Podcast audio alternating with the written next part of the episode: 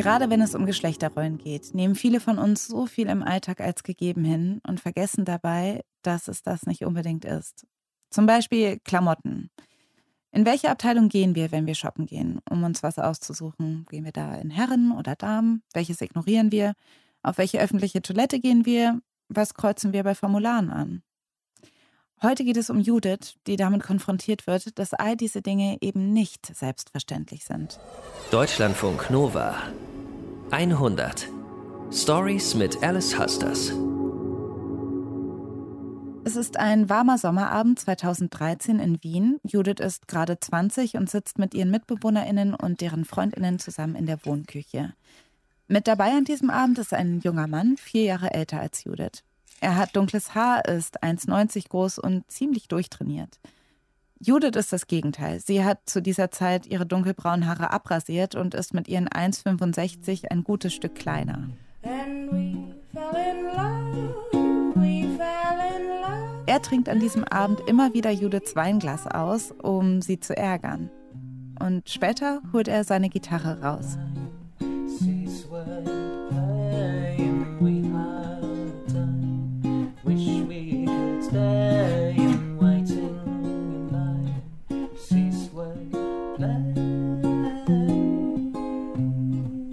Davon voll geflasht. Ich finde das so voll irre, dass sich da jemand einfach hinsetzt und singt ich fand ihn da auch nicht auf eine bestimmte Art und Weise anziehend, aber irgendwie war da schon so eine gewisse Verbindung zwischen uns. Obwohl Jude zu diesem Zeitpunkt noch an ihrem Ex-Freund aus Köln hängt, lädt sie die neue Bekanntschaft zu sich nach Hause zum Jammen ein. Die beiden machen in ihrem Zimmer Musik. Er sitzt auf ihrem Bett, die Gitarre auf dem Schoß und spielt den Song Daniel von Devendra Banhart. Und da merkt Judith, hoppla, da ist ja so ein Kribbeln.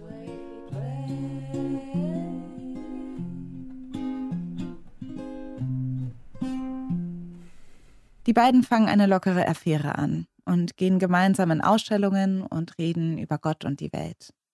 Vielleicht ist euch bisher ja schon eine Sache aufgefallen. Bislang hat der Typ, den Judith da kennengelernt hat, noch keinen Namen.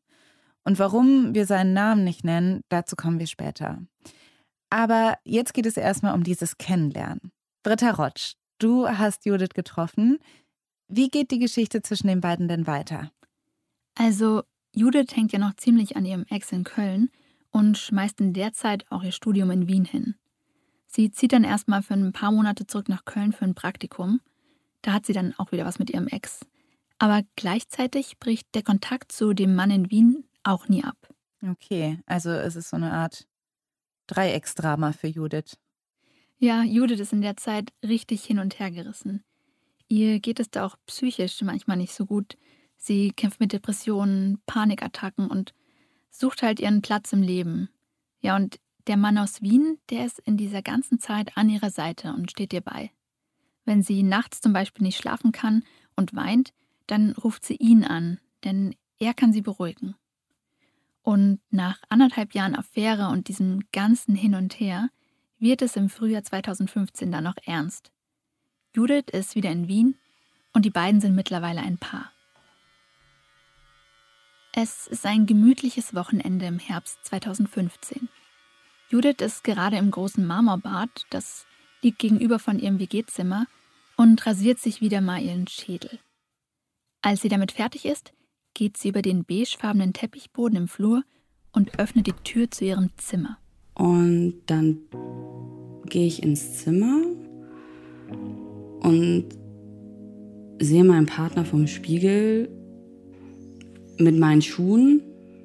Es waren so Stiefel, also so schwarze, so ähm, einfach so Winterstiefel, so ein bisschen mit Absatz. Ich bin in dem Moment total irritiert, weil ich einfach nur denke, so, okay. Aber was mich noch mehr irritiert, ist die Reaktion. Da steht also Judiths Freund in Boxershorts und T-Shirt und trägt diese schwarzen Vagabondstiefel von Judith. Die passen ihm auch nur so halb. Er trägt Schuhgröße 42, 43 und Judiths Stiefel sind Größe 41. Er hat sich halt die Schuhe ausgezogen, relativ schnell. Ich glaube, er ist noch irgendwie hängen geblieben, weil es war halt so ein bisschen so Tovabo. Es ist halt so und dann war halt unter der Decke und hat sich verkrochen und wollte auch nicht, dass ich ihn anfasse und irgendwie sage, so was ist denn los? Habe ich gesagt, so was ist los? Ist doch alles in Ordnung? Und er hat sich aber nur total geschämt. Aber dann haben wir auch nicht mehr richtig drüber gesprochen, weil er wollte dann auch nicht mehr drüber reden. Und ich dachte auch so, okay, gut, dann ist es wohl nicht so wichtig. Die beiden liegen dann am Abend schweigend im Bett und schauen einfach noch eine Serie. Über die Sache mit den Stiefeln reden sie auch in den Tagen und Wochen danach nicht mehr. Irgendwann in den nächsten Monaten schlägt Judith ihrem Freund dann vor, dass er seine dunkelbraunen Locken wachsen lassen und zu einem Dutt binden könnte. Das würde ihm sicher super stehen, sagt sie. Sie macht ihm also ein Haarband ins Haar und die beiden schauen ihn vor dem Spiegel an. Er wird aber auf einmal total unsicher, streift das Band ab und will erstmal nichts mehr davon hören. Im Laufe der Zeit gibt es dann immer mehr Tage, an denen er lieber Hemden von Judith als von sich trägt. Judith findet, dass er damit ziemlich androgyn aussieht und sie mag das. Sie selber mag es ja auch, das Experimentieren mit dem Androgynen. Deshalb hat sie auch eine Zeit lang kurzgeschorene Haare. Die beiden sprechen generell oft über Sexualität und Gender-Themen, über die stereotypen Vorstellungen von Mann und Frau. Das liegt unter anderem daran, dass er auch Soziologie studiert. Irgendwann sprechen sie auch über Transsexualität. Judith weiß ja, dass ihr Freund sich gerne femininer kleidet. Zwar weiß sie nicht mehr, wie sie ihn genau fragt, aber bei einem Gespräch will sie von ihm wissen, hey, wie ist das bei dir eigentlich? So nach dem Motto, fühlst du dich eher weiblich, eher männlich? Er beschreibt das Ganze dann eher soziologisch und der Begriff Genderfluidität fällt dabei. So nennen die beiden das Spiel mit den Geschlechterrollen. Er sagt, dass er es zwar liebt, seine feminine Seite auszuleben, aber dass sie sich überhaupt keine Sorgen machen muss. Britta, was meint er denn, wenn er sagt, dass sich Judith keine Sorgen machen muss? Naja, er meint, dass sie sich keine Sorgen machen soll, dass er sich Gedanken macht um seine Geschlechtsidentität und dass er da ein wenig experimentiert. Hm. Er mag halt einfach diesen androgynen Style wie David Bowie und konkreter werden die beiden dann in Gesprächen darüber auch nicht. Okay, das heißt, wenn sie so über Genderfluidität und so weiter reden, dann wenden die das aber nicht so richtig auf ihre Situation an, sondern sie reden einfach darüber, als ob es eigentlich nichts mit ihnen zu tun hätte? Ganz genau. Das Ganze bleibt bei den beiden einfach eine soziologische Unterhaltung. Es bleibt Theorie. Meine Angst ist dann natürlich in dem Moment auch, wenn man darüber redet, dann macht man vielleicht was auf, was man nicht aufmachen möchte. Da habe ich halt noch sehr stark diese Angst, so will ich das überhaupt wissen, was da jetzt eigentlich wirklich ist, weil ich eigentlich psychisch gerade nicht den Kopf habe dafür und es mich auch in einer gewissen Art und Weise überfordert. Und es vergeht dann ein halbes Jahr. Und im Sommer 2016 beschließt Judith dann, sie zieht nach Rotterdam für drei Jahre und macht dort einen Bachelor in Arts and Culture Studies. Die Stadt tut ihr auch ziemlich gut und Judith und ihr Freund führen in der Zeit eine Fernbeziehung. Die Leute sind hier wesentlich offener als in Österreich. Und was Judith nach einiger Zeit auffällt, wenn ihr Freund sie in Rotterdam besucht, kleidet er sich noch femininer als zuvor. Im Herbst 2018 es ist Judiths letztes Studienjahr, kommt er übers Wochenende zu Besuch. Es ist ein Freitagmittag. Judith ist schon den ganzen Tag nervös und will jetzt endlich ihren Freund abholen. Sie hat es nicht weit, nur eine Station zum Hauptbahnhof und dann mit dem Bus direkt zum Flughafen. Ich bin natürlich super gespannt, weil wir uns nur alle sechs Wochen sehen können, gerade wegen der Fernbeziehung.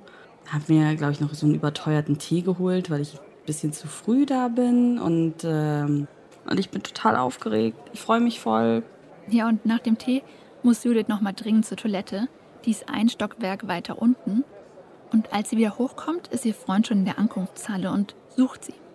Und mir fällt direkt auf, vom Stil ist noch mal krass anders. Sehr enge Hosen, so Blockabsatzschuhe, super androgyn und halt, was mir relativ schnell auffällt, dass er halt Ohrringe trägt so Stecker, weil ich habe selber keine Ohrlöcher.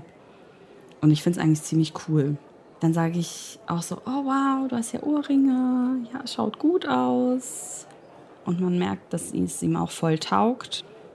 Aber innerlich wundert sich Judith dann schon, dass er ihr nichts davon erzählt hat. Also von den Ohrlöchern.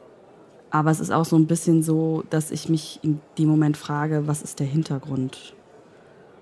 Warum hat er mir das nicht gesagt? Und dann sitzen die beiden auch schon im Bus nach Hause und reden erstmal über andere Dinge als die Ohrringe. In den Monaten darauf geht es mit Judiths Freund so weiter. Die Stimme bleibt zwar gleich, aber sein Äußeres verändert sich von Mal zu Mal mehr ins Feminine. Er kauft seine Kleidung zum Beispiel nur noch in Damensektionen, trägt sehr enge Skinny Jeans und Blockabsatzschuhe. Und vor allem was diesen Kleidungswechsel angeht, diskutieren sie ab und an, weil Judith weiß das irgendwie nicht richtig einzuschätzen. Und auch seine Mimik und Gestik wird irgendwie weicher. Da sie sich aber nur alle paar Wochen sehen, ist Judith mit dieser äußeren Veränderung nicht ständig konfrontiert. Und sie sagt, dass sie damals auch total erleichtert ist, dass sowohl sie als auch ihr Freund Videotelefonie nicht mögen, dass das einfach nicht so ihr Ding ist, denn sie telefonieren lieber, ganz klassisch. Und es hilft, dass man sich nicht sieht, sondern dass man wirklich oder dass ich wirklich mitbekomme, das Vertraute höre und wirklich weiß, dass da ist noch die Person, die hat sich nicht geändert. Die ist noch da. Das ist so meine größte Angst, dass die Person nicht mehr da ist. Also wenn Judith sagt, dass sie Angst hat, dass die Person nicht mehr da ist, dann meint sie ja eigentlich, dass sie Angst davor hat, dass er eine andere Geschlechtsidentität hat, als er sagt, dass er sie hat. Ähm, reden die beiden denn darüber? Nicht so richtig. Es ist ein bisschen wie der Elefant im Raum, den beide nicht ansprechen wollen. Hm.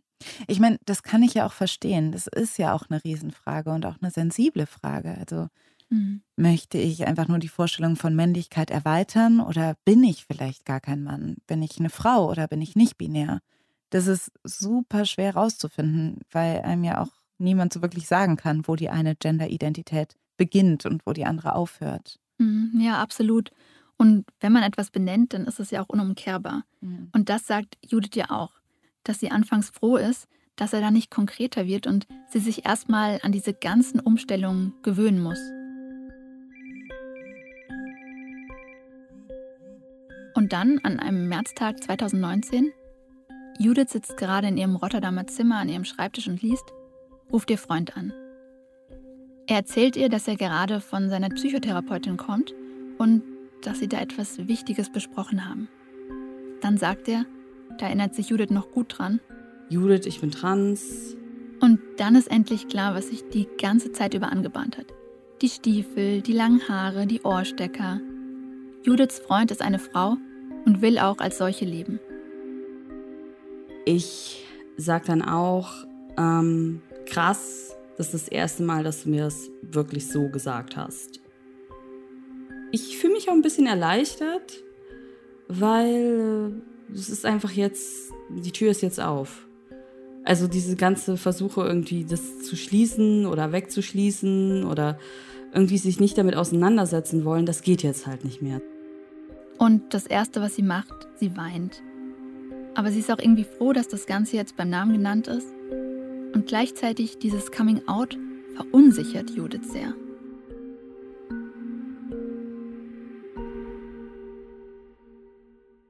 Ja, das stellt Judith natürlich vor so viele Fragen um ihre eigene Sexualität vor allen Dingen. Mhm, genau. Und auch schon vor dem Coming Out hat Judith mit diesen ganzen Veränderungen in ihrer Beziehung zu kämpfen. Und sie hat auch gemerkt, dass sie zum Beispiel ihre Dozentin gut findet. Und auf einmal sind auch viel mehr Frauen auf ihrem Radar. Hm. Männer interessieren sie dabei gar nicht mehr so arg. Und ihr wird in den nächsten Wochen immer mehr klar, dass sie eigentlich bi ist. Ja. Das finde ich aber interessant, dass das so parallel passiert. Also, dass beide irgendwie merken, dass ihre Vorstellung von Gender oder Sexualität mhm. nicht das ist, was sie vorher gedacht haben. Judith sagt doch selber, dass das wahrscheinlich kein Zufall gewesen ist. Weil mir bewusst wurde, okay, ähm, wenn wir das jetzt durchziehen, dann sind wir halt in keiner heterosexuellen Beziehung mehr, sondern dann ist es eine homosexuelle Beziehung. Heißt es, dass die beiden zusammenbleiben? Naja, sie wollen es auf jeden Fall versuchen. Und was mitunter als erstes ansteht bei den beiden, sie suchen jetzt einen neuen Namen für Judiths Partnerin. Und den überlegen sie sich gemeinsam. Ada. Ada. Okay, und weil Ada einen langen Teil ihres Lebens falsch gegendert wurde und als männlich gelesen wurde, sie aber ja auch irgendwie schon immer Ada war, nur das eben erst einmal rausfinden musste, sagen wir auch ihren alten Namen nicht. Mhm, ganz genau, weil das ist eben ziemlich verletzend für die Betroffenen. Es passiert nämlich oft, dass Transpersonen absichtlich mit ihrem alten Namen benannt werden, um sie abzuwerten. Und das gleiche gilt übrigens auch für Pronomen wie er und sie. Darüber habe ich auch mit Ada selbst gesprochen. Und deswegen finde ich es einfach ein grundlegendes Zeichen von Respekt. Wenn das jemand nicht tut, dann ist es ein bisschen so, als würde diese ganze Arbeit entwertet werden, als würde das nicht gesehen werden, als würde jemand daherkommen und sagen, nein, aber eigentlich bist du es gar nicht. Ich war auch als Kind schon Ada, auch wenn ich damals einen anderen Namen hatte. Aber ich bin jetzt die Person, die ich davor eben nicht sein konnte. Und nach ihrem Coming Out outet sich Ada auch immer mehr in Judiths Freundeskreis in Rotterdam als Transfrau. Die haben alle gar kein Problem damit, im Gegenteil sogar. Judiths Mitbewohnerin ist Fotografin und hat kurz darauf die Idee, mit den beiden ein Paar-Shooting zu machen. Und das planen die drei einen Monat lang. Es ist das besagte Wochenende, ein angenehmer Frühlingstag Mitte Mai 2019. Ada ist für das Paar-Shooting extra von Wien nach Rotterdam gekommen und sie merkt an dem Morgen aber, dass irgendwas mit Judith nicht stimmt. An dem Tag selber war es so wie zu der Zeit öfter, dass Judith mir ein bisschen zurückgezogen vorkam. Aber was Ada nicht macht, ist nachfragen. Stattdessen geht sie erstmal duschen und danach gehen die beiden dann zu Judiths Rotterdamer Friseurin. Und die Friseurin ist super. Die hat das so voll aufgenommen und hat halt echt einen super Haarschnitt mit, mit Pony, das auch so diese, dass ihr Gesicht so ein bisschen weicher macht. Und Ada ist damit auch ziemlich happy. Und als die beiden wieder zu Hause sind, zieht sie sich ihr geplantes Outfit an. Sie, sie hat so ein, was ist das, so ein Overall an. Sie ist ja auch relativ groß, sie sieht super aus, sie hat mega tolle Beine.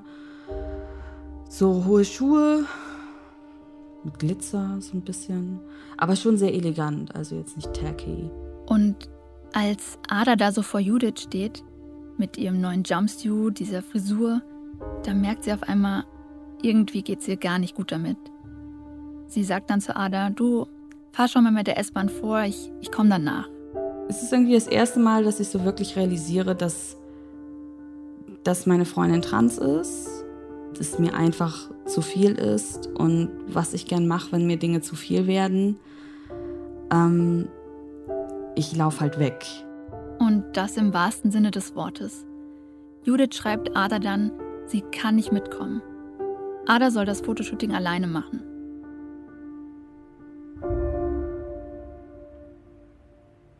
Das war natürlich nicht das, was ich mir erwartet habe wo ich die ganze Zeit am Telefon mit Judith bin, ähm, wo eine Nachricht nach der anderen kommt und ich mich total verlassen fühle und abgewiesen.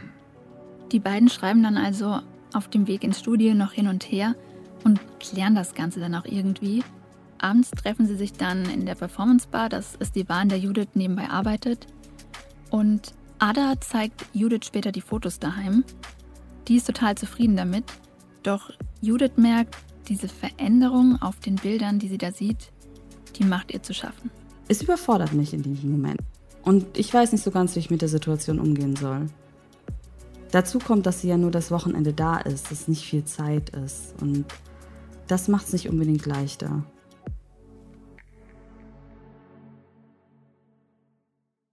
Ein Monat nach diesem Fotoshooting-Vorfall steht Judith kurz vor ihrem Bachelorabschluss. In Judith arbeitet es aber immer noch und sie fragt sich oft, wie sie das Ganze gemeinsam als Paar hinkriegen sollen. Manchmal fragt sie sich auch, ist das wirklich gerade mein Leben? Passiert mir das wirklich? An einem Wochenende arbeitet sie dann wieder in der Performance Bar und dort hat sie in ihrer Pause eine Begegnung, einen richtigen Aha-Moment. Es ist so 2 Uhr in der Früh, als Judith vor die Tür geht. Dort steht der Türsteher, der so Mitte, Ende 30 ist. Sie weiß nicht mehr genau weshalb, aber irgendwie erzählt Judith dann die ganze Geschichte. und wie sich gerade ihr Leben durch die Transsexualität von Ada ändert. Und dann sagt er mir so, ja, lustig.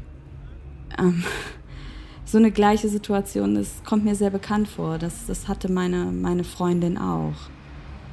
Und ich bin nur so wie deine Freundin hat das auch.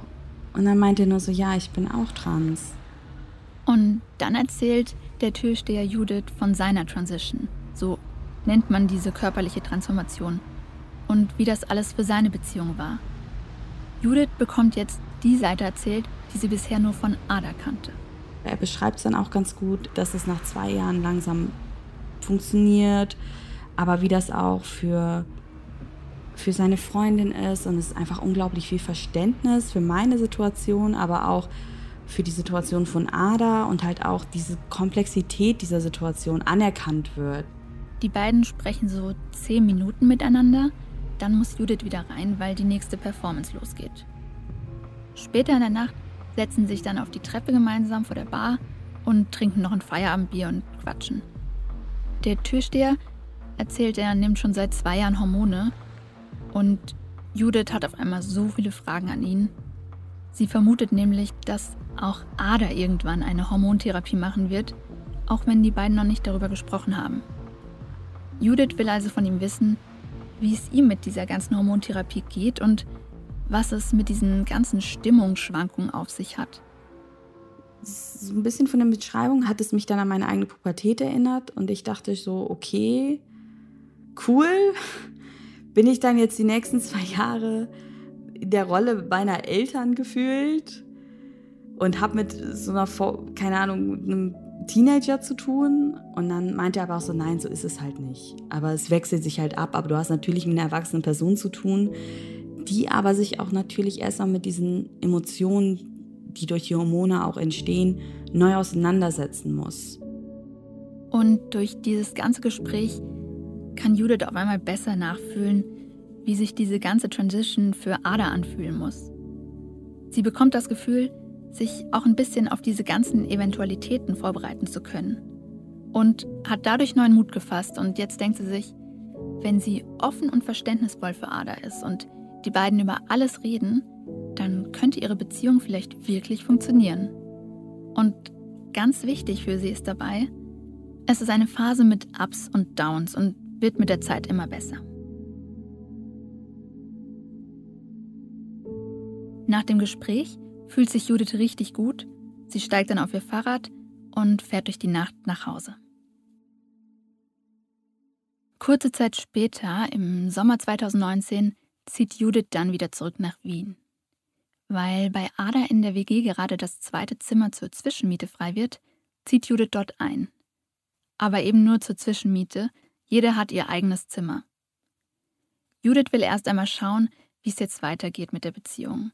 Und in dieser ganzen Zeit hilft sie Ada dabei, den richtigen Kleidungsstil zu finden und auch das richtige Maß an Make-up aufzutragen, denn das kann Ada am Anfang noch nicht ganz so gut einschätzen. Ada wird mittlerweile als Frau gelesen, aber ihr ist es irgendwann nicht mehr genug, nur Frauenklamotten zu tragen und lange Haare zu haben etc. Sie möchte jetzt Hormone nehmen, Brüste kriegen, weniger Haarwuchs, weichere Gesichtszüge und eine weiblichere Figur haben. Britta, eine Geschlechtsangleichung ist aber ja auch gar nicht so leicht anzufangen, oder? Also, was kommt da auf Ada zu? Ja, das ist richtig, richtig viel Arbeit. Hm. Bis Menschen wie Ada an einen Punkt kommen und überhaupt mal ein Hormonpräparat verschrieben bekommen, ist es ein echt langer, steiniger Weg und vor allem ein bürokratischer Akt. Hm. Für dieses Präparat musste Ada nämlich drei Gutachten vorlegen, eins von ihrer Psychotherapeutin, eins von einem Psychiater und sie musste einen psychologischen Test machen. Hm, krass. Und danach musste sie zu einer einstündigen Sitzung bei einer Ärztin, die ihr dann für 250 Euro das Rezept aufschrieb, die Creme Estrogel. Eine Creme? Wie funktioniert das? Das ist eine ganz normale Creme eigentlich, die auf die Haut aufgetragen wird. Und bei der Creme wird der sogenannte Wirkstoff Estradiol freigesetzt und der dringt dann in die Haut durch und kommt so in den Blutstrom. Mhm. Und eigentlich wird diese Creme Frauen verschrieben, die Probleme in den Wechseljahren zum Beispiel haben. Aber bei einer Transition funktioniert das Ganze eben auch. Das erhöht nämlich den Östrogenspiegel im Körper. Und wenn man das über einen längeren Zeitraum aufträgt, bewirkt das eben die gewünschte Feminisierung des Körpers. Das heißt, es beginnen dann Brüste zu wachsen, die Haut wird weicher, Fettpolster beginnen sich zu verteilen und die Spermienfunktion nimmt eben auch ab. Das ist sehr krass. Wie lange dauert sowas dann insgesamt? Ja, das kann Monate bis sogar Jahre dauern. Hm. Ada nimmt auch noch zusätzlich ein Medikament ein, das nennt sich Progesteron. Und das wird auch beim Hormonmangel verschrieben. Progesteron sorgt im Körper der Frau dafür, dass die Vorgänge wie Zyklus, Schwangerschaft und die Entwicklung des Embryos reguliert werden. Und bei Ada wiederum senkt das Ganze den Testosteronspiegel, sodass die Spermienfunktion aufhört. Okay. Und im Herbst 2019 ist es dann auch für Ada soweit. Sie geht in die Apotheke und holt sich zum ersten Mal Estrogel.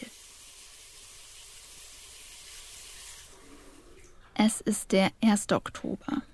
Ada und Judith stehen im gemeinsamen Bad. Judith lehnt in der Tür und schaut Ada dabei zu, wie sie zum ersten Mal die Creme Estrogel auf ihrer Brust verteilt. Vollkommen surrealer Moment, dort zu stehen, mich anzuschauen im Spiegel, mich zu betrachten und in dieser Situation so viel Möglichkeiten zu fühlen und so viel Ungewissheit, aber aufgeregte Ungewissheit, wohin das führt. Ich erwarte mir dann irgendwie, dass direkt Brüste wachsen, dass, dass, dass, dass es direkt irgendwie boom passiert. Natürlich ist mir auf der einen Seite bewusst, dass es sehr langsam vor sich geht, aber auf der anderen Seite ist es halt schon so, wo ich denke, oh wow, jetzt geht's los. Die zwei stehen dann also mit Abstand voreinander und schauen sich einfach an. Ich bin da so ein bisschen ambivalent. Also ich finde es natürlich voll gut, weil ich realisiere, wie gut es ihr damit geht. Aber wie sich das alles anfühlen wird, das, das weiß ich halt noch nicht. Und das ist halt schon noch so ein Gedanke, wo ich so bin, okay, erstmal abwarten. Dann umarmen sich die beiden, gehen ins Schlafzimmer, kuscheln sich unter die Decke und schauen noch gemeinsam eine Serie an. Durch Adas Transition tauchen bei Judith aber nach und nach immer mehr existenzielle Fragen auf. Wie stellt sie sich ihre Zukunft überhaupt vor? Will sie Kinder? Will sie eine Familie? Sie ist zu dem Zeitpunkt erst 26 Jahre. All das hat eigentlich noch Zeit. Aber dadurch, dass sie mittlerweile in einer homosexuellen Beziehung lebt, wird alles auf einmal so greifbar und all die Fragen drängen sich ihr auf. Judith und Ada haben sogar darüber gesprochen, dass Ada Spermien einfrieren lassen könnte, falls sie eines Tages doch eigene biologische Kinder haben wollen. Aber daraus ist dann nichts geworden, weil erstens ist es sehr teuer und zweitens hätte Ada dafür ihre Hormontherapie mehrere Monate aufschieben müssen. Und das, hat sie mir gesagt, hätte sie von ihrer Psyche her nicht gepackt. Judith fühlt sich bei dieser Entscheidung nicht ganz mit einbezogen und sie merkt, dass sie mit all den Veränderungen alleine nicht mehr klarkommt. Deshalb fängt sie selbst auch eine Therapie an und geht auch zweimal mit in die Therapiesitzung von Ada. Judith sagt, das hilft ihr auf jeden Fall ungemein. Aber trotzdem gerät sie immer wieder in solch ein Gedankenkarussell. Sie versteht einerseits Ada, gleichzeitig brauchen ihre Gefühle aber auch Raum und es soll sich nicht alles nur um Adas Transition drehen. Und deshalb beschließt Judith, kann eigentlich nicht länger in einer Wohnung mit Ada gemeinsam leben und schaut heimlich nach anderen WG-Zimmern. Es ist jetzt Ende Januar 2020. Judith und Ada verbringen wie so oft den Nachmittag zusammen im Zimmer. Ada sitzt am Schreibtisch und macht irgendwas am Computer und Judith liegt auf dem Bett. Und dann denkt sie sich, es muss jetzt einfach raus.